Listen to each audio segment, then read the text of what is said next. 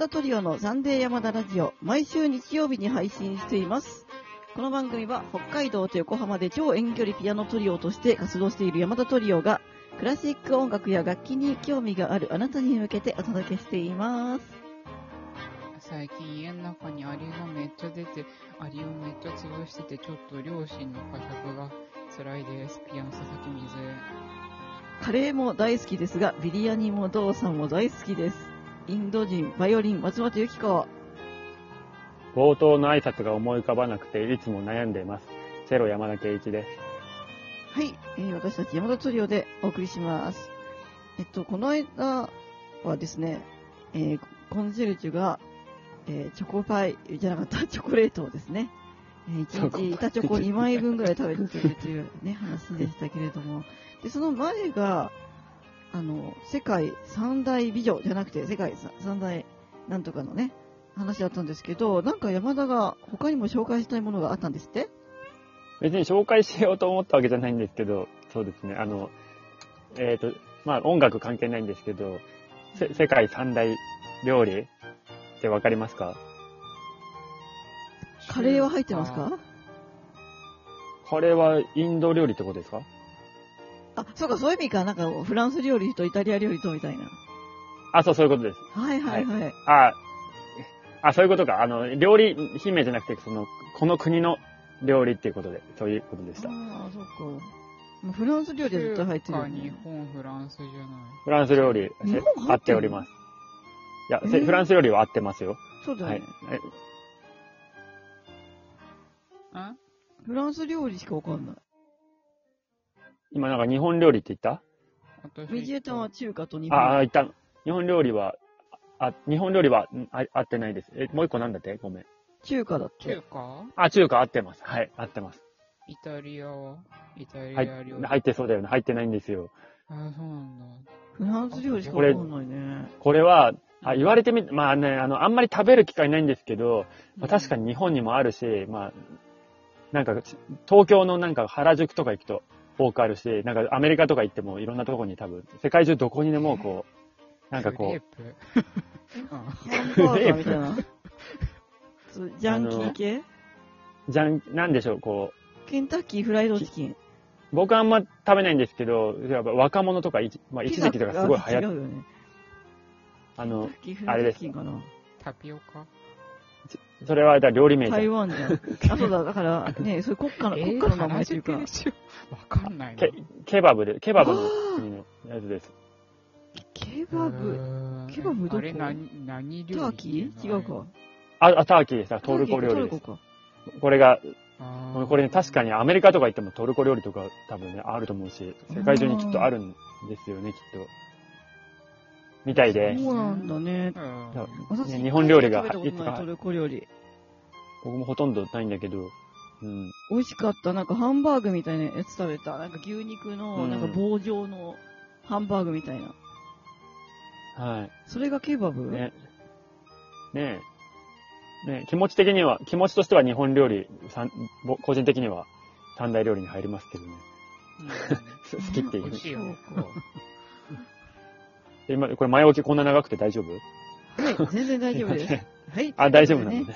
あの、じゃあ、前回とね、その前の、あれを復習しましたけれども、特にね、はいあの、あんまり学問的なあれじゃなかったんですが、えー今日はですね、私の話なんですけれども、作曲の仕方ということでお送りします。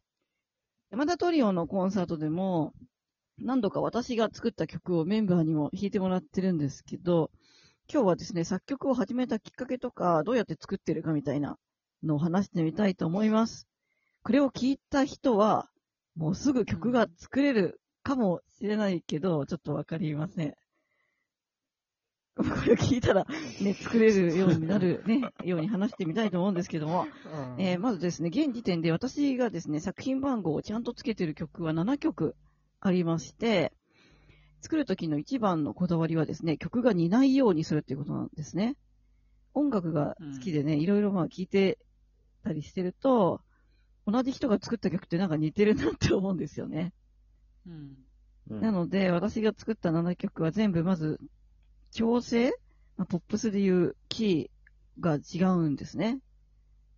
で、えー作り方も違っていて、最初に作った祈りっていう曲は、山田トリオでも演奏させてもらって、もう12年も前に作った曲なんですけれども、和製進行をですね、先に決めてですね、そこにメロディーを乗せたんですね。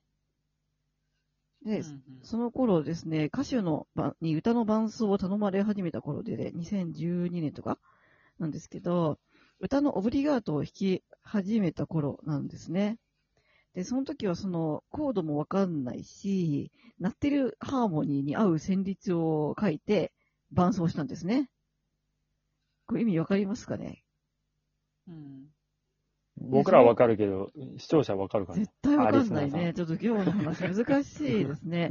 なんか例えばドミソとかをジャーンって弾いて、うん私は弾かないんですけど、頭の中で鳴ってるので、でそれに合う音をこう、書いていくみたいな感じでですね。なんかギターとか例えば、やってる人は例えばドミソ、ドミソが鳴ってた場合に、何の音だったら、鳴らして OK とかっていう。えっと、ドレミファソラシド、えっと、ドミソだと波長長の音階の音は大丈夫ですね。大体。あ、なるほどね。はい。うん。ちょあの、なんていうのかな。その、まあ、一番無難なのは、その、ドミソの、ドミソの音ですね。それそれは絶対大丈夫だよ、ね。絶対合うので。それはそうだわ。そう。で、そなんなんか、経過する音、だから、えっ、と、レとか、例えばドとレの音を一緒に鳴らしたときに、もうこれ話してたら時間なくなるからやめるわ。ちょっと割愛します、この話は。はい。ということで、また今度詳しく話してください。とにかくですね、そのジャーンって鳴らし、なんか結構でも作曲をしてる、もう7分使っちゃったよ。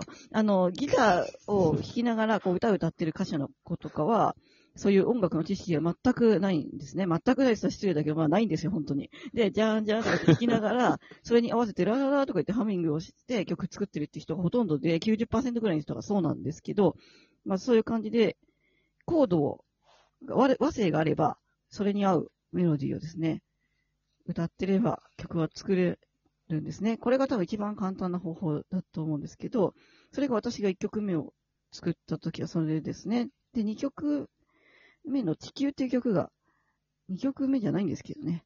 厳密には3曲目なんですけど、4曲目か。その次に作ったその地球っていうのは全く違う作り方をしてまして、今度はメロディーをですね、先に作ったんですね。で、コードは、うちの、私はコードがその時分かんなかったので、うちの母がつけてくれたんですね。で、手前味噌ですが、地球はすごくいい曲だと私は思ってて、私が作った曲の中で一番好きな曲ですね。本当にこれよりいい曲を作れる自信はもうないですね。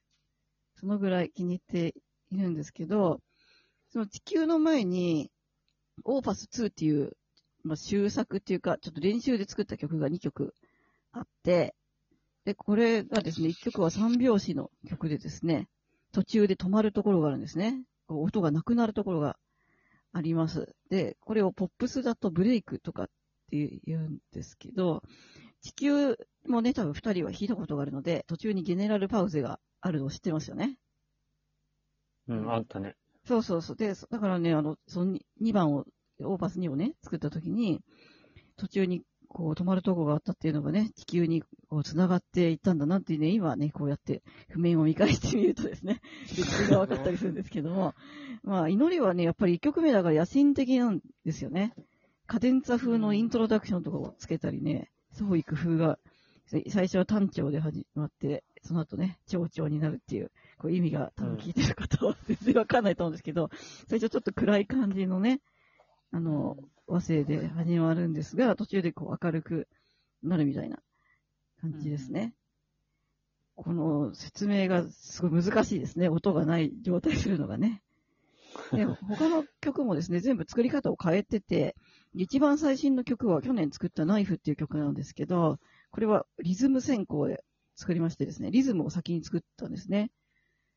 えっ、と、これを説明すると難しいんですけど、普通に4拍子なんですけど、ちょっと3、なんていうのかな。3、難しいですね。そ うまあ、曲を、えーそのうち聴いていただければと思います。